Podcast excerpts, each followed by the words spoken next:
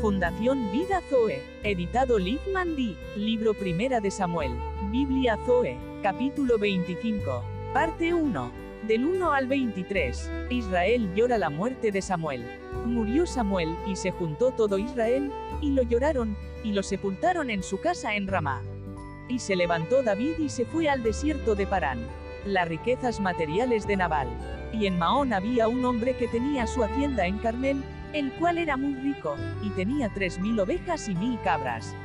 Y aconteció que estaba esquilando sus ovejas en Carmel.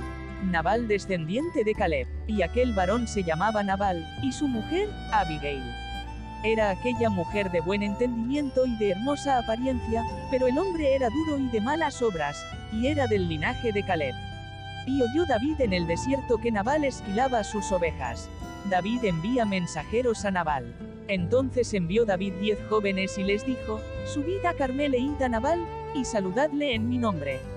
Y decidle así, sea paz a ti, y paz a tu familia, y paz a todo cuanto tienes.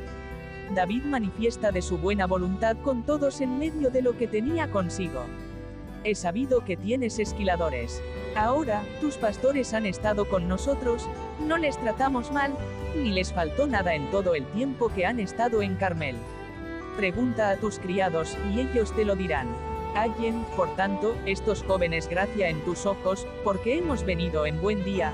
Te ruego que nos des lo que tuvieres a mano a tus siervos, y a tu hijo David.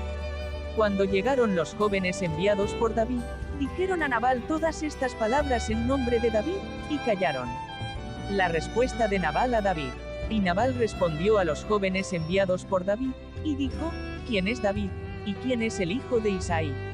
Muchos siervos hay hoy que huyen de sus señores. La maldad disfrazada de Nabal.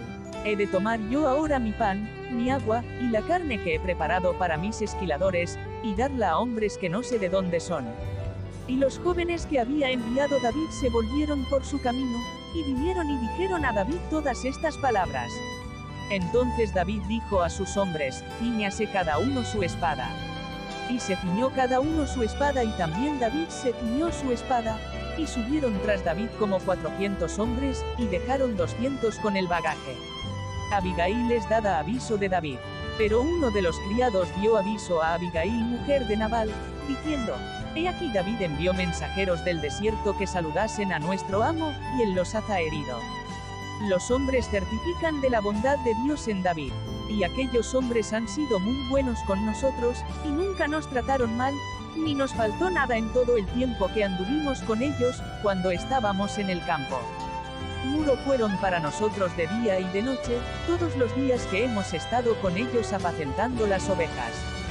Los hombres piden reflexión a Abigail, que va a hacer respecto a David. Ahora, pues, reflexiona y ve lo que has de hacer, porque el mal está ya resuelto contra nuestro amo y contra toda su casa.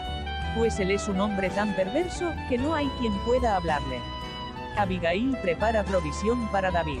Entonces Abigail tomó luego 200 panes, dos cueros de vino, cinco ovejas guisadas, cinco medidas de grano tostado, 100 racimos de uvas pasas, y 200 panes de higos secos, y lo cargó todo en asnos.